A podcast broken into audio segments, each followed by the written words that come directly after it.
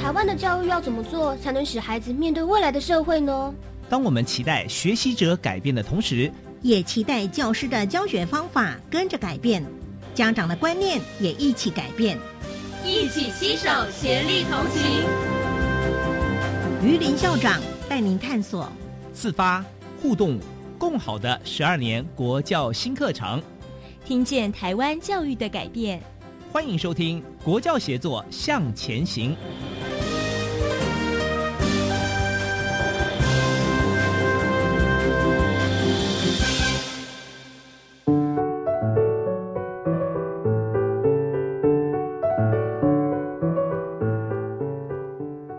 各位听众晚安，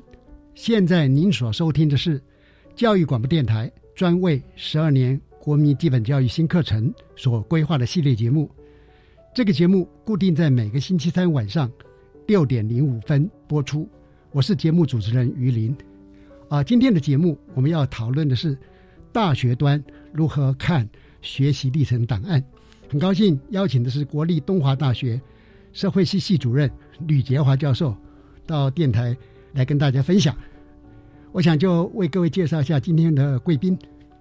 呃，吕杰华教授是国立台湾师范大学法学博士，目前呢在国立东华大学人文社会科学学院担任社会学系系主任。吕杰华教授您好，主持人好，各位听众朋友大家好。刚刚跟教授闲聊了一下哈。发现教授也非常适合当广播人员，没有没有，声音非常的啊有磁性，而且咬字清晰啊。那我们今天谈这个题目呢，事实上在已经访谈过不少的不同的大学跟各学系的教授哈，是。但是为什么安排的场次这么多？就是这是我们新课纲改革里面的一个重点，而社会大众呢也非常非常的关心啊。所以我想是不是来请教您？就是从大学各系所的观点来看，在大学选材的理念是什么？哈，是不是也可以介绍一下各个学系？哈，他到底想要具备怎样能力的人才到他的学系里边来就读？是，我想，呃，几十年前的联招制度，我不晓得大家觉得它是不是一个很好的制度？嗯，那么大家现在觉得职考制度是不是一个很好的制度？我想很多人都蛮肯定，就是这些制度很公平。但是除了公平之外呢，我想考科考的综合分数的确可以呈现出学生一部分的兴趣或特质，但是不是全部呢？所以我们后来发现到，在教育制度改革以后，透过这个繁星推荐或者是个人申请入学的学生，真的好像在学校里的学习过程比职考生成绩优异，是而且转系跟退学的比例比较低。嗯哼。这代表一件很重要的事情，也就是个人申请呈现的兴趣跟特质，使得大学老师似乎能够找到 Miss Right 或者 Mr Right。是，所以从大学的观点来看，大学选材的理念就是刚刚主持人特别提到，也就是适才适性。嗯，也就是学生跟大学都能够找到合乎兴趣还有系所专业特质的学生，这样子才能够让他们适性。扬才，我想教育改革希望能够适才适性适适性扬才，才是我们这一波学生学习教育专业的核心，也是大学招生选材的关键。是，呃，因为刚刚您提到一个很重要的观点，是，也就是我们去了解一个孩子或者任何一个人他的能力哈，是，其实只靠一种工具或者某一个向度的呃测量。可能无法看到全面嘛，哈，是，所以这时候我们也会呃请教大学端，呃，除了刚刚讲的那些考试成绩之外嘛，哈，是，大学端最期待学生具备怎么样的能力和特质？是，其实我们必须很承认的，对大学老师来说，他们本来就很喜欢读书，也喜欢研究，是，所以他潜意识里面一定会喜欢。学习或者是成绩比较好的学生。是是，但是随着大学呃慢慢发现到一件事情，太多学生不适应或者成绩不好，然后慢慢就休学退学，这个比例哦就在增加。我想很多统计都可以看到这样的现象。对对，所以大学老师就在想，我本来收到一个成绩不错的学生，但是他不是对我们科系有兴趣的英才，是，所以他才觉得我们是不是改变一个方式，真的找到有兴趣、有目标或者是有特质跟我们合得来的这样的学生，才是系所真正所关切的。所以，我想教育制度的改革跟我们现在大学端很多老师都发现了这样的现象，所以我们应该是要找适合，而不是成绩最好的学生。所以现在的这个制度就是刚刚校长所说的，我们用一种评量工具去选拔这种方式，慢慢我们希望能够透过一个学习的历程、相关的备审资料、多元的表现，来让我们看到他是不是。能够在某一些的特质、兴趣跟志向的发展过程当中适合我们，那么如果他透过刚刚说过的繁星推荐或者是个人申请的这个管道进来，那我们才得到真正的英才。那我们教起来，对这个学生的发展也好，他们自己将来的发展也会棒。所以这个大概是目前我们觉得大学端最期待学生所具备的一个能力。是是，因为往往是这样哈。在升学选校、选填志愿的那一刻，是跟真的进到学校去就读的时候，是他所面对的一个真实情境不同嘛？哈，是。呃，我们现在都会想说，哦，我的孩子只要考上台大就没事了，是啊就好了。是不？最近台大校长管中敏才讲，是台大有很多学生，他进去之后，他可能就休学了，是啊，甚至于退学啊，或者。基于什么原因，他就不喜欢原来选的那个学系嘛？哈，是。所以我认为说，这个学习历程档案呢，可以及早的帮助我们的高中生，他开始了解自己、探索性向嘛。是。甚至为呃长程的发展做一点点的规划哈。不知道说，就刚才这个部分，主任有没有什么方向可以给我们啊？因为在这次的考招制度革新当中嘛。因为大学学系它采用了这个学习历程档案的做法，是。那学习历程档案它到底要看哪些东西？是。还有它为什么要这样做？OK，其实大学老师哦，对现在目前我们的个人申请入学的选拔，主要是先透过这个学测筛选嘛，是，然后再来看他高中的成绩跟备审资料，这其中包括像是自传或者是多元表现。那有些学系他可能更要求的是额外的考试或者是面试来选材。但是我们已经发现到，成绩单有两种现象，一种是高中成绩，一般来说，它是跟学测成绩是关联性很高的，是，也就是成绩很好的学生，他学测成绩不会太差的。那第二个是新课纲还没有上路之前哦，学生在学校里选的课程其实是差不多的，对。那所以学学系来说，我很希望能够招到对我们最适合的，结果我们看到的是大家都是一样的。所以我们没办法去找到真正对的，那所以备审资料就变得很重要。对对。可是备审资料呢，在现有的制度，在还没有进到下一个阶段一一一的这个招生的新制度的之前，是其实我们发现到一个是大同小异，一个我们发现到有精英化的这种趋势，也就是资源比较多的、程度比较好的，他们就有机会参与各种大学的营队。因为很花钱，是或者是有机会去做科展、小论文，参加各种比赛活动，或者是语文啊、科学的检定。但是对资源比较辛苦的同学，嗯，他只好透过参加各种干部啦、社团啦、志工啦、读书心得去显示。所以在这种制度之下，我们觉得，如果能够透过新的这个制度，也就是学习历程档案，嗯嗯，每一个人可以透过他学习的。探索过程，哦，也就是学习历程，是那这种积极探索兴趣生涯，找出你的兴趣跟特质的这个过程，嗯，而且展现出你的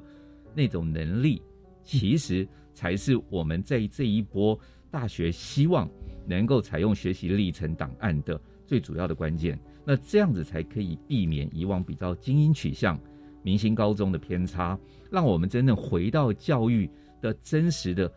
一个过程，训练学生找到适合的科系，这样子他才能够有很好的发展。所以，我们现在知道，让学生及早知己知彼的发展才是最重要的。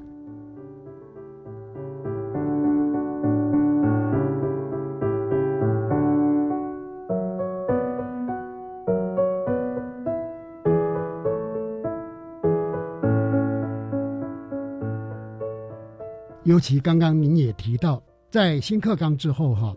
我们有校定必修，是，而且各个学校开的多元选修也不尽相同嘛。是，然后我们又有提供呃所谓的自主学习的空间，是，所以这个时候呢，呃，可以这样讲，高中已经开始多样化了。是，那孩子当然他就个性化就越来越强烈嘛哈。所以在这个时候，呃，如果用学习历程档案去截取出来的备审资料，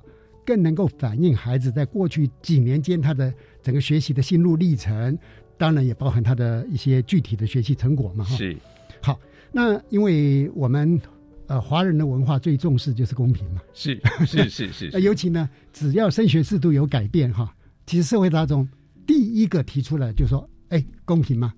大家都会说哦，以前联考很公平，呃，事实上呢，联考不尽公平啊。是，呃，因为我长期参加教改哈，是，我可以举出很多例子。不过今天题目不在这儿嘛哈，是，所以我想请教教授的就是说，那在课程学习成果哦，有些高中它班级规模很大，它是呃是在一个很很文化非常优势的区域；有的高中它规模很小，或者说它位处偏乡等等。那么，因为高中生他的选修课程的。这个选择性的差异啊，会不会造成未来升学的不公平？好，我想一个很重要的一件事情，刚刚校长有介绍我，就是我来自花莲，目前也担任社会学系的系主任，是，所以我想我们系上在所有的教育理念上很重视的，就是在打破城乡资源不公平的现象。是，所以今天我来上这个节目，就是要让大家知道刚刚校长所说的。呃，很多家长、很多朋友对这一波教改制度并不是很了解，而我们现在有透过不同的学群去让学生们去多元的学习，甚至于自主学习。所以基本上这一次在整个教育制度的改革里面有两个很重要的考量点，一个是不管你是哪一所高中，真正的关键点在于有没有符合一零八课纲的规定。是第二个是学习成果。不管你上缴多少件，啊哈，最后只能采集三件。是，所以如果高中只要符合课纲的规定，嗯哼，以前大家都是修一样英文几堂，数学几堂，对对，现在是有加深加广，也就是我原本修的变少了，但是我加深加广，对这个有兴趣，我多修一点，但是总修课的时数是不会改变的，反而变得很多元，是符合我兴趣的，所以就充实。嗯哼，所以。第一个重要的要点是同学们学的多不多元、充不充实，能不能符合自己的兴趣？是。那第二个是不是能够借由不同的区域，嗯，去找出对自己学习的利基？嗯哼。好，我想真的在偏远地区，我想刚刚在跟校长、主持人在聊聊天的过程当中就有说到，真的。教育部、国教署、学前署都对于偏远学校有很多的教育资源的支持。是，只要是学学校愿意开一些很特色的课程，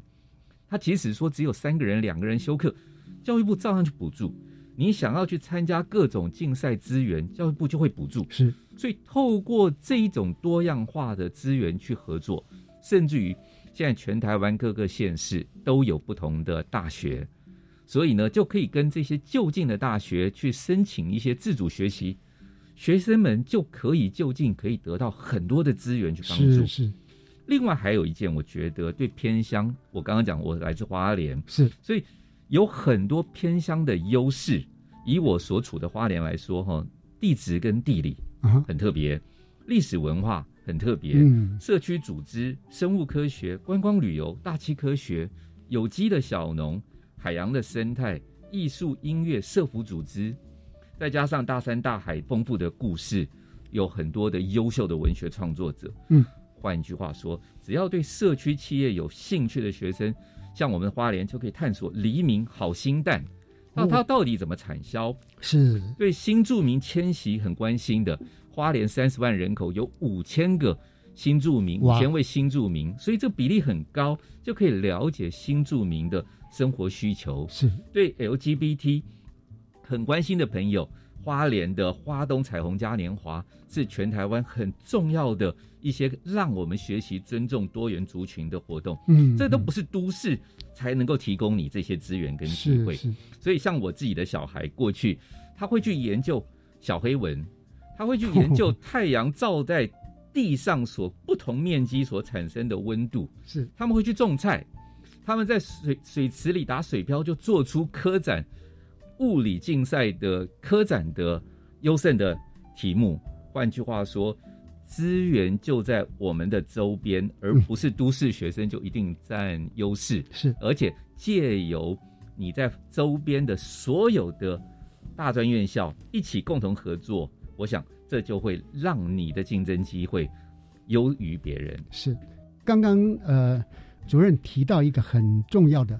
因为在不同的地区哈，是，如果我们有这个敏感度，去理解到这个地区的独特性，是，然后因为如果孩子呢，他有一种独特的视角去看这些事情，是，于是他所提出来的一些学习的成果哈。就会具有独特性了，是，而不是人云亦云的。是我我相信大学是很重视独立思考，是，甚至于能够提出独立的研究主题嘛。是，那呃这样的孩子哈，其实不管他是在什么地区，在哪一所学校，呃，应该呢都是我们大学所希望能够能够能够找到这样的孩子哈。是，好，接下来一个问题就是说。因为孩子他的学习的兴趣啦、角度会改变嘛，哈，嗯，所以有时候我们的家长啦或学生他也很关心，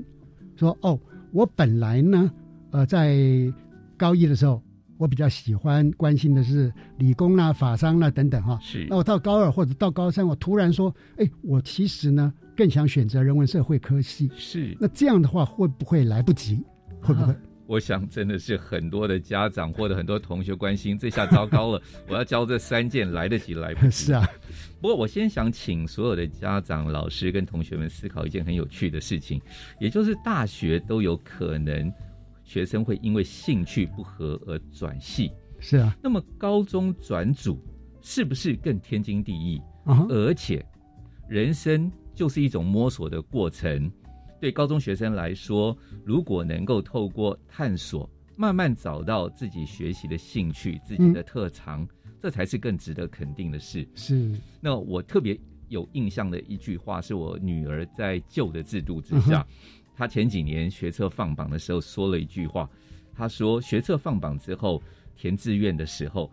我们花了两年半去准备这场学测大考。是，但。”放榜了以后，却只给我们一个星期决定我们未来一生的发展方向。嗯，也就是学生们在过去专心准备考试，而不会去思考你的未来的职涯。嗯，这是多么可惜的一件事情。对对，所以学习过程就是一种探索兴趣、探索特质的过程，不一定高一就对准目标，这是想当然尔的。所以，如果高中三年就已经开始有对某个兴趣有累积、有兴趣，当然是好。但是这不代表高一就一定要这么早去做，是。而你在这一个累积学习过程的当中，能够呈现你探索的轨迹。比如说，我为什么会从理工转至人文、社会、法律，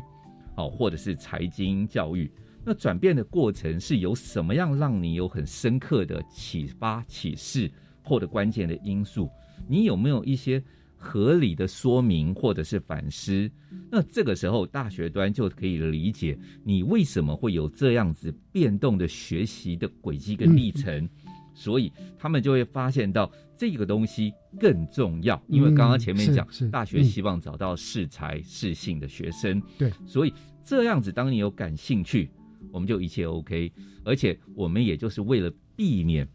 大家把作品十八件像军备竞赛一样，所以。只要从中间挑三件，如果你刚好都是高三才完成最后的，你最后的方向那也很好。或者你把这中间的几个转折的过程，能够呈现给大学教授们知道，原来我可以去做这样的转折，或者我可以去把这一些变成科技的整合，变成斜杠人生，或者横跨不同的专业。大学教授更是喜欢这样子的同学，所以千万不要担心。原本喜欢什么，后来才突然间要转变的时候，会不会来不及的问题？是，呃，刚才吕教授也特别提到哈，很关注孩子他整个三年探索的轨迹。是，那这边我想呃叮咛一下我们的亲师生哈，其实呢，从高一到高三，如果你是一路走来始终如一，是 OK 的。是，因为呃，你有你一开始就心有所属嘛。是，但是也许也有的同学呢，是在这三年当中有些呃转折，呃这也很好，因为这都是代表一个真实您的一个自我的一个抉择嘛。是，那甚至于我们会这样想，一种反向思考，说哦，我本来是想往某个领域发展，后来我发现呢，我可能没有那么喜欢，是或者我觉得我能力不那么适合，是，我做了另外一个选择，是，啊，其实这个并没有浪费时间没有，哦。为什么？你才真正找到了你最适合发展的方向嘛？对，甚至于说在前面的投入那一个领域，它一定也会有一些特殊的方法论啊，或者是一些知识嘛，是，那么会使得呃这个孩子呢，他更加的宽广。我我最近看了很多社会上呃杰出的人士哈，是，他们往往呢，他的表现杰出不完全是在他大学甚至博士的那个领域哦，是，他是跨领域的，而且那种转折呢，在今天这个时代来讲，我们知道说是很正常的了。所以秦师生大概对于这样的一种孩子中间的变化哈，不用太担心啊，不用太担心。而且有一些大学的教授或者某些学系，他最欢迎的就是有那个跨跨领域的 那种能力跟人才嘛，哈。好，现在呢，呃，我想理念我们都建立的蛮好了。那现在呢，我们就要比较务实了哈。我想请教呃教授的就是，既然学习历程档案对于申请入学这么重要，那么您啊，对于呃如何来准备学习历程档案，对我们高中生呃能不能有什么样的建议？我想大家真的很关心，我们呃很希望能够知道这一个学习历程档案怎么样去呃准备哈。我想大家都听过一句老生常谈的话，就是走过必留下痕迹。是那么学习历程就是我们学习过程的痕迹，但是就是我们华人社会最怕的就是你只是记录，只是流水账。这就是台湾早年非常早期，我们填鸭式教育就是让大家照本宣科也就把这样留下来。但是我们不希望这种寄送式的这样子的内容，而是喜欢有一些思辨。所以学习历程档案需要的具备的元素就是反思。那这个学习历程主要就是在凸显我们学习过程的产出跟反思。只要你真正有认真参与过这件事情，就是独特的好作品，不需要去跟别人有什么样的比较。比起如果你只是交出静态的成果，有故事性会更好。比如说，呃，有些学生都会去参加志工的服务证明，然后上传到多元表现。如果是这样子，我呃我以我们社会学系来说，东华大学社会学系有很多的同学就把他参加饥饿三十啊哈国际特色组织这样的各式各式各样的活动。那我们也常常看到他就是累积他的时数证明，累积这个证件。是可是呢，我们偶尔就会看到一些同学们对于他参加活动，会觉得这一些能够带动活动氛围的各种想象、批评、建议。嗯嗯我们一旦看到这样子，我们就为眼睛为之一亮，因为这样的学生，等到他有一天去从事社会服务的各项工作的时候，他就知道可以避免哪一些问题，连接哪些事情可以做得更好。是所以反思这件事情是让我们学习你的收获、你的学习的过程、你的提问，找出问题的源头，这才是一些竞争的关键。所以学习历程档案千万不要把它当做军备竞赛。嗯哼 OK，那另外一件事情，学习历程档案哦，其实就是不需要花很多很多很多时间，好像要把它做的跟科展一样。刚刚我们说过，我们避免精英教育，是也就是喜欢做科展的，你自然而然可能会有一些老师或科系顶尖的会特别喜欢你，但是我们一般就是需要具备这样子的过程，就会比较重要了。所以我们就可以透过这种平日只要认真投入课程学习，按部就班，去把你自己学习的过程反思，就是很棒的事情。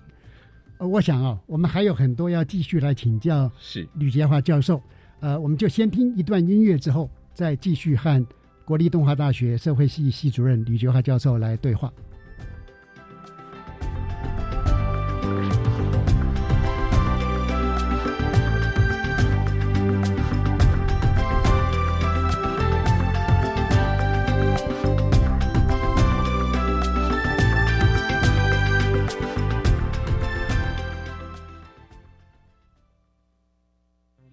大家好，我是傅云谦医师。根据疫苗安全性监测资料显示，接种 BNT 疫苗后曾出现极罕见的心肌炎和心包膜炎病例。提醒大家，接种疫苗后二十八天内，请持续观察自我健康状况，如出现胸闷、胸痛、心悸、呼吸急促、运动耐受不良。昏厥、晕厥等症状，请立即就医。有政府，请安心。以上广告由行政院与机关署提供。历经疫情，更加懂得珍惜健康的身体，维护身体的健康。校园健康笔记节目，关心校园、家庭及每一个人的身心健康。我是王平，我是陈心宇。每周六下午六点零五分，校园健康笔记节目，和大家一起增进健康素养。让我们都身心健康，活力充沛。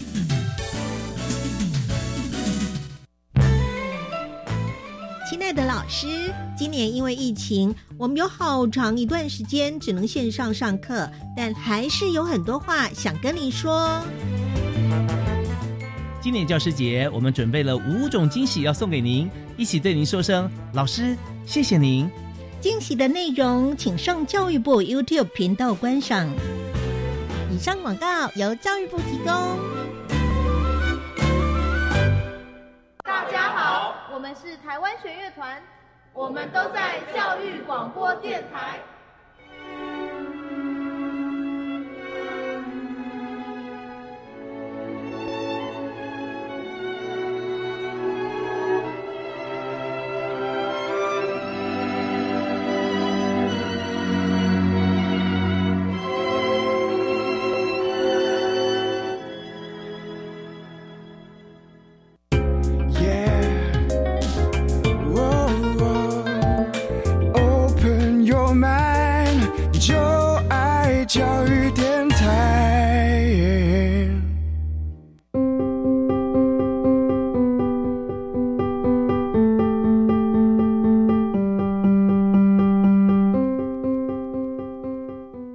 听众好，您现在收听的节目是《国教协作向前行》。我们今天探讨的议题是大学端如何来看待学习历程档案。现场邀请的贵宾是国立动画大学社会系系主任吕杰华教授。吕教授，刚刚我们已经谈到哈，要怎么去准备，您也做了一些建议。那当然，呃，我们也很想知道大学教授他到底想看到什么样的东西嘛？哈。我就呃比较直白的请教一下，会不会需要去做补习 啊，甚至是请人来美化我的备审资料等等？是，我想市场上还真的以前有人提供优化的这种制度，我们觉得这实在是不需要的。真的，一个很重要的关键，刚刚说过，学习历程是我们走过学习过程的这个痕迹。换句话说，你学习的整个的兴趣的积累。动机的发现是，甚至于你最后在这里有一些认同，这才是关键。嗯，那我举一个很好玩的一个例子，在台湾有一所很有名的大学，他们每一年都会在校内举办一个叫做中辍生音乐会，这是一个非常有趣的活动，因为呢，这一所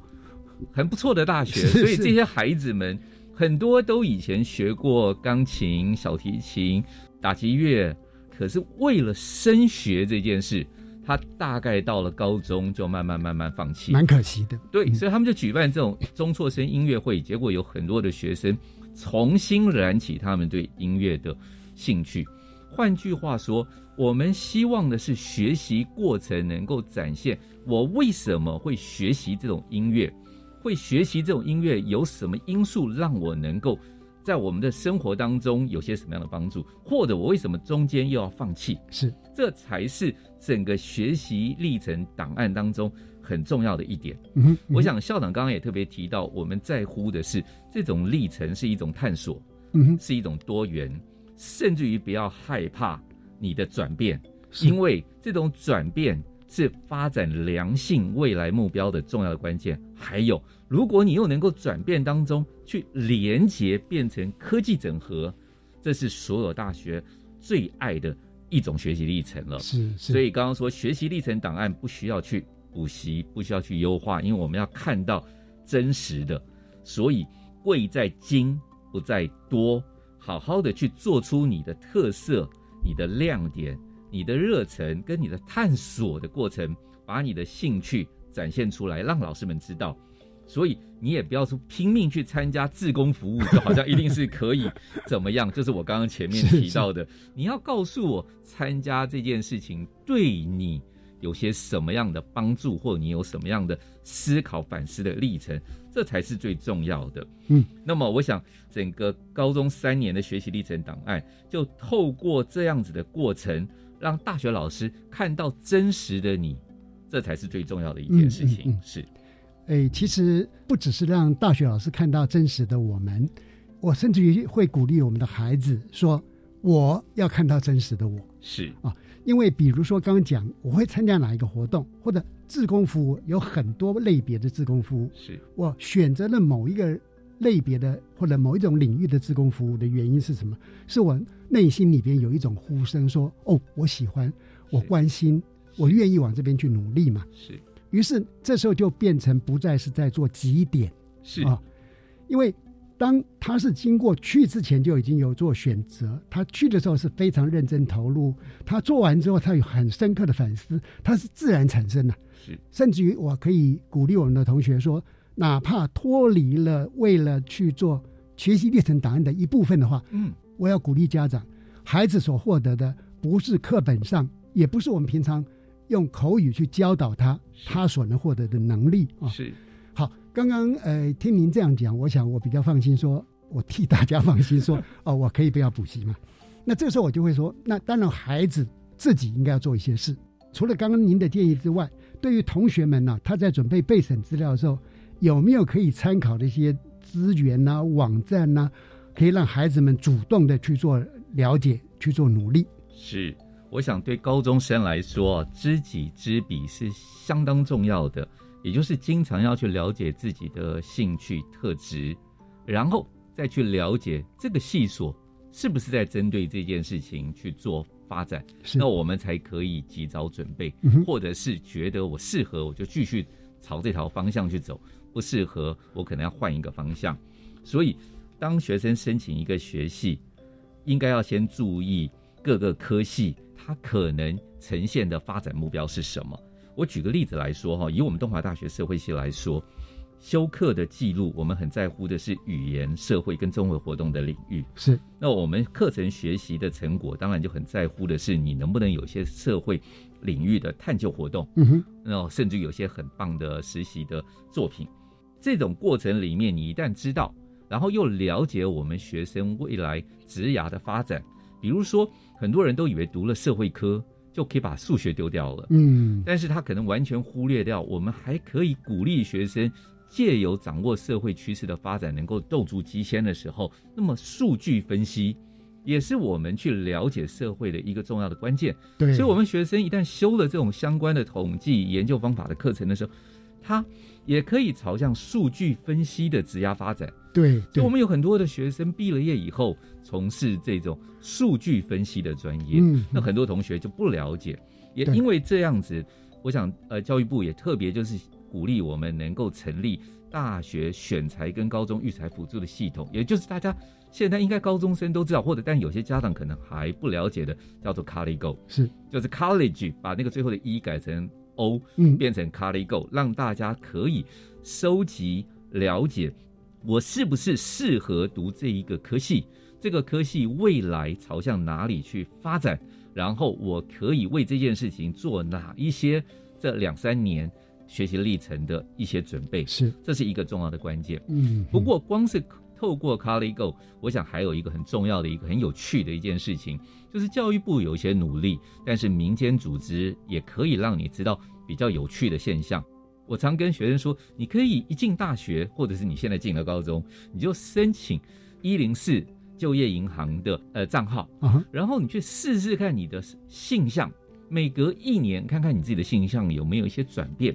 然后再看一看这个性向可以连接到哪一些行业别，而这些行业别他们大概都在找哪一类的专业的人。这就对你自己有一些家长或者有些学生对就业取向很在乎的人，也可以透过这个方法再倒过来回到 ColleGo，或者是跟学校里的辅导室去做一些对话。嗯，辅导室也是读书过程当中很重要的，千万不要把辅导室当做是有问题的学生才去找的。嗯我们的辅导室现在都能够协助同学在职涯探索、兴趣探索很重要的一个管道，跟老师们好好的聊。是一旦你在大学三年如果有一些兴趣，比如说我对社会系真的有兴趣，那么你就可以自主学习的过程，去跟你附近大学的社会系去申请，就是我刚刚说的，我希望能够大学老师到我们学校里来，为我们这几位同学开一门课。让他能够去在探究实作的过程当中，有这些老师去协助他。嗯嗯所以不管你在社会上是属于都会区、偏乡地区，你都有这个资源，又能够透过这个探索，能够发展你自己未来的兴趣学习的过程，这绝对是一件好事情。嗯所以我想这个管道是非常多元的，大家可以充分的利用教育部的 ColleGo 民间的各种网站的资讯，让你自己探索你的未来。OK，卡利 Go，我希望呃我们的青师生哈呃有机会要尽量呃上去理解哈。刚呃吕杰浩主任又提了类似就是民间的一些网站，因为在一个呃就业网站里边，它会让我们去看到说未来真实世界里边的他需要怎样的能力，跟我目前的努力方向可以产生交互作用哈。呃，毕竟呢，我们一零八课纲谈到所谓素养导向的一些学习啦、评量等等哈。不管您今天在学术界，或者你读书，你读大学、读硕士、读到博士，最后我们还是会进到就业市场。是那么这个整个过程如果能够呃发展的非常的顺畅，那对于我们的孩子未来到就业市场也比较能够表现出杰出。同时，因为是他呃选其所爱，爱其所选，他也对这个工作呢会加倍的喜爱。当然，我相信贡献度也会增加了哈。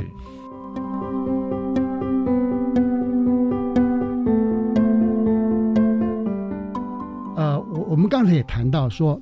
很多时候我们对教育改革的方向，我们都是蛮赞赏也支持的，但是我们也都会还是有心里有一个担心嘛，就是所谓的公平性。所以，请问呢、大学教授们在审查这些备审资料的时候，是不是有标准，还是凭感觉了啊？是啊，是不是也麻烦呃吕建华主任给我们说明一下？好，举一个很有趣的例子，我们有一次我们在做一个词规分析，就是我们在分析我们学生他拿来的备审资料，为什么三个评审的老师分数有这么高，中间普通不好？我们一直在很好奇，然后我们就去问了这三位老师，你到底发现了些什么事情？是，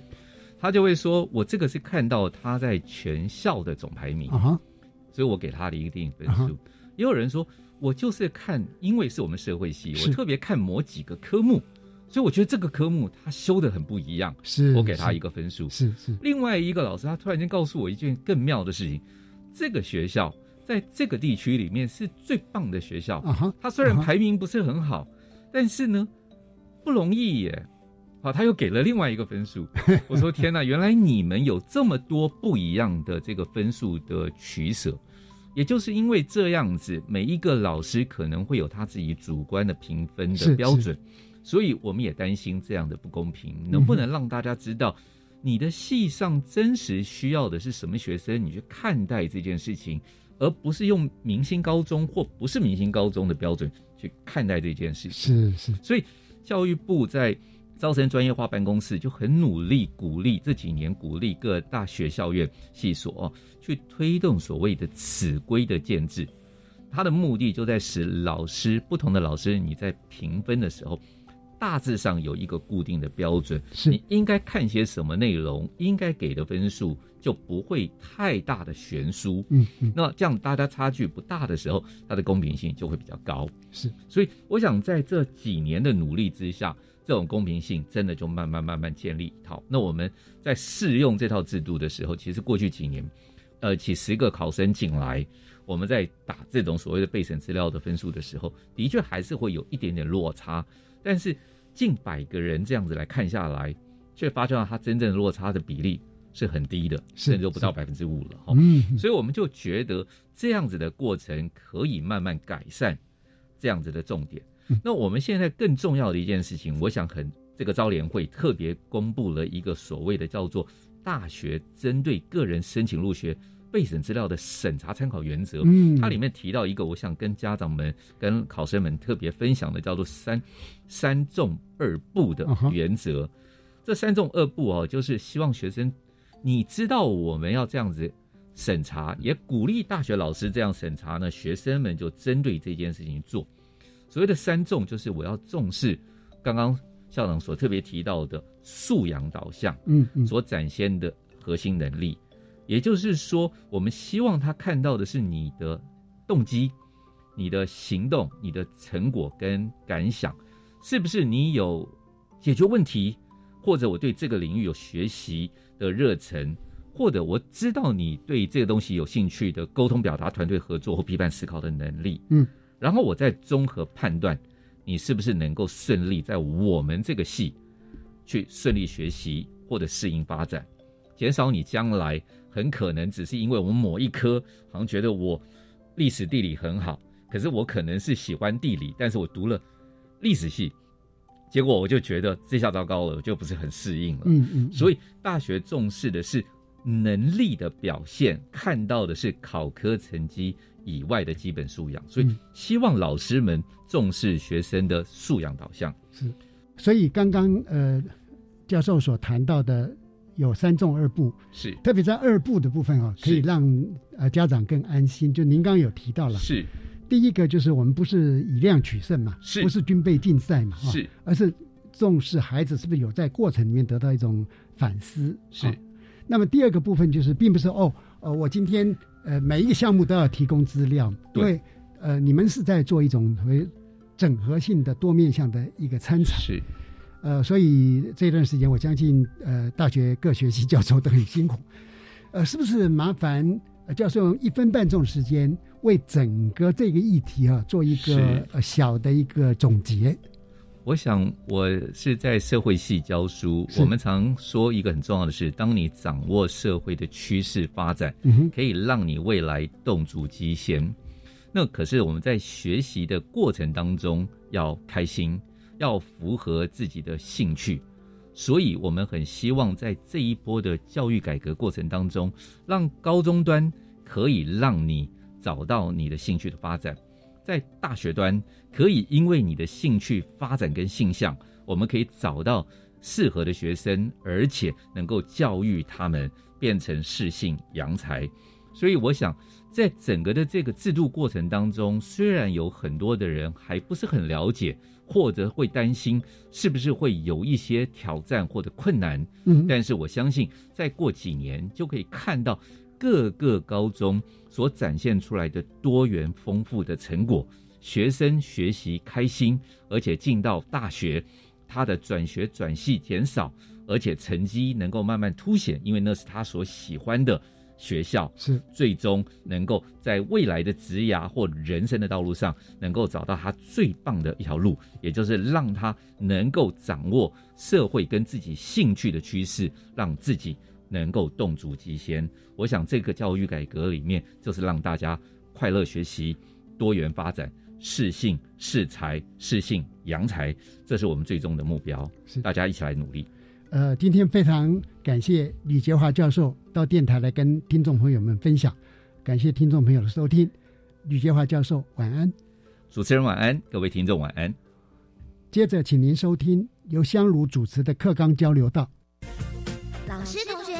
请注意，关于十二年国教新课纲的疑难问题与解答，都在课纲交流道。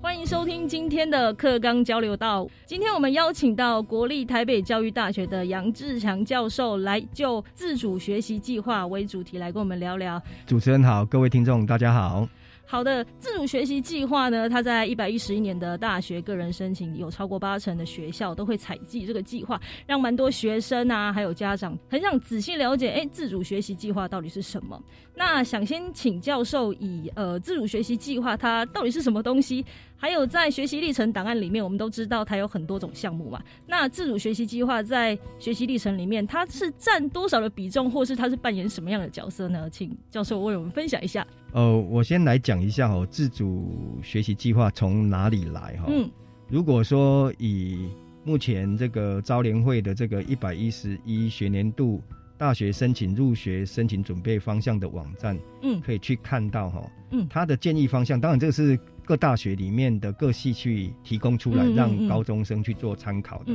那这里面有几个项目哦，一个是修课记录，嗯，一个是课程学习成果，还有多元表现。是。那在多元表现的这个项目当中。有高中自主学习计划与成果，嗯，社团活动经验，服务学习经验，嗯，特殊优良表现的证明，嗯，那自主学习计划就在这个多元表现的项目下，是。那这个东西当然就是高中会有一些呃自主学习课程，对对，那自主学习课程。呃，高中生会做完这样子的计划内容，他就上传到他的学习历程平台。嗯，那么我们大学就如果说假设他有勾选到这个项目的话，是，当然大学就可能会去评阅他的自主学习计划，嗯，写的好不好，或者是跟他的系所的那个选材目标有没有对接上？是是，哦，是这样子。老师有提到说，就是自主学习计划，我们可以先上网站看，说学校跟系所他们希望什么方向的。那我想请教一下，就如果说，嗯，高中生不太可能说高一一进去就已经确定好我要念哪所学校，我要哪个系所。如果我做的自主学习计划跟我想要申请的学校系所可能有一点出入，那这样子在申请上会不会有一些问题？还是一样，回到我刚刚提的那个网站哈。嗯。在那个学习准备方向里面，是他就会特别提到，嗯，我这个系的选材目标是什么？嗯，他不会特别写说你的自主学习内容，嗯，要跟本系所学是有关系的，嗯，呃，只要你提供出自认有利的审查证据或者是审查资料就可以了。嗯，那学系在审查的时候就会综合评量。为什么这么说哦？因为现在各校各系的选材趋势。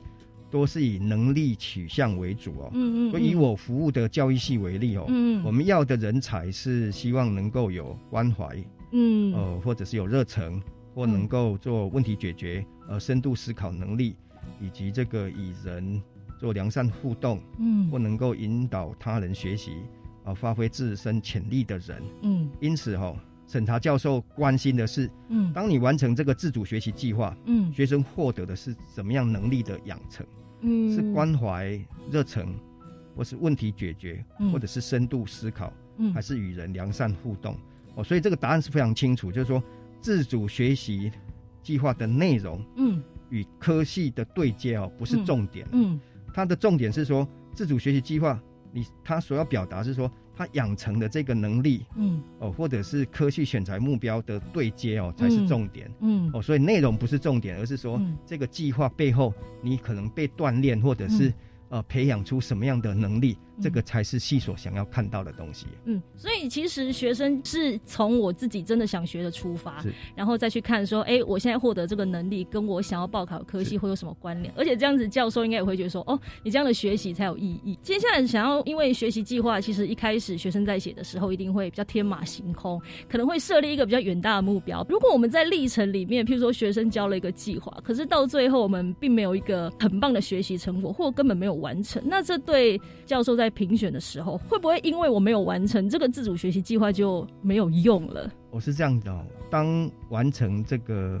自主学习计划的时候，学生到底获得什么样能力的培养或养成？嗯，那要测量或评鉴出获得哪一种能力的养成？嗯，一定要产出具体的成果吗？嗯嗯嗯哦，所以说，或者说从成果当中可以测量。获得什么样的一个能力的养成吗？当然不是哦，嗯，反而是过程才是一个评量的重点。嗯，也就是说，你这个自主学习计划，它可能最后没有达成你的目标，嗯，但是在这个历程当中，你学习到了什么样的能力？嗯，这个好好的把它写下来，也是一个呃非常重要的。所以它不是说你端出成果来就表示是一个成功的作品，它不尽然是如此。是是。那另外哈，既然提到这个，我就在。提几个我在现场看到的内容哈，好好，学生现在目前做的这个自主学习计划，我看到是。呃优点我就不讲了，优点当然有做的很棒的。那如果说有一些需要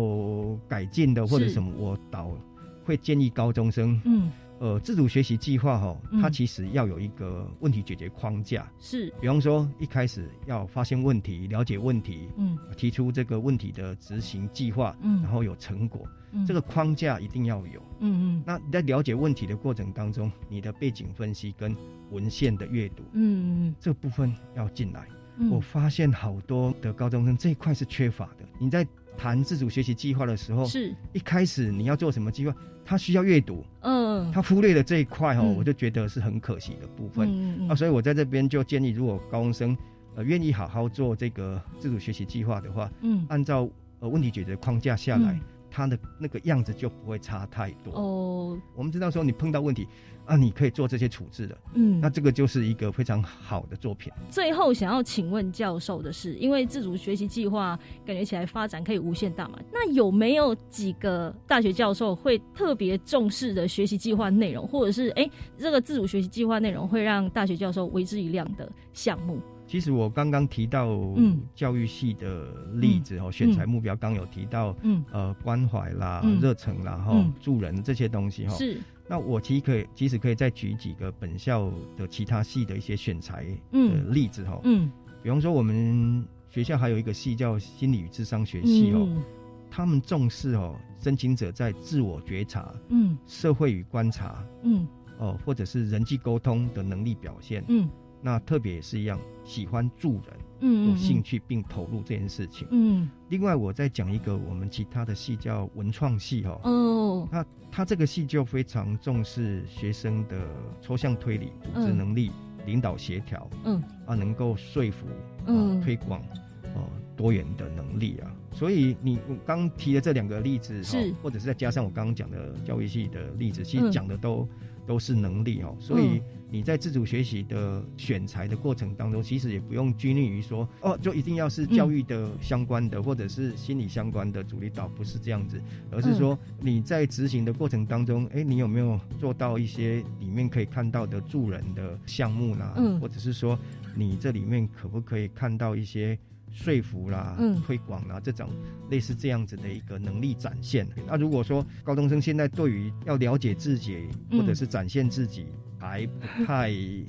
清楚 哈，我会非常建议说，嗯，要从一个网站下手然后一个网站叫 Caligo 哈，这个网站是大学选材跟高中育才辅助系统，是是，这个其实就很容易可以找到自己的呃喜欢的学群学类。嗯，或者是这个科系哦，先找到你喜欢的学群学类或学系哦，嗯，然后再锁定你喜欢的几所学校，嗯嗯，然后再来讲我刚刚提的那个网站，就是学习建议准备的这个网站，嗯，的选材目标，嗯，你把它看清楚，收集好，然后你可以很清楚定调自己，那就可以展现自己。所以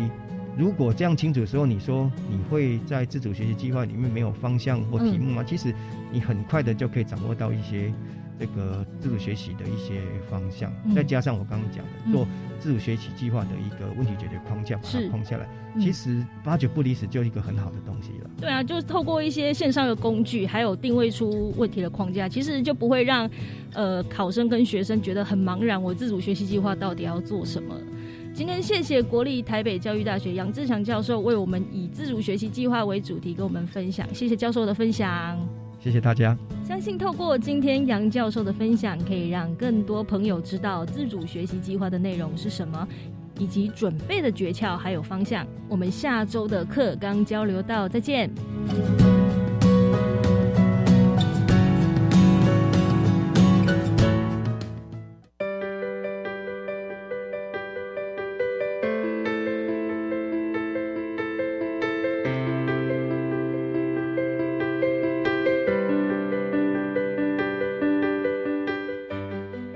各位听众，国教协作向前行这个节目在每个星期三晚上六点零五分播出。下星期三将由本节目另一位主持人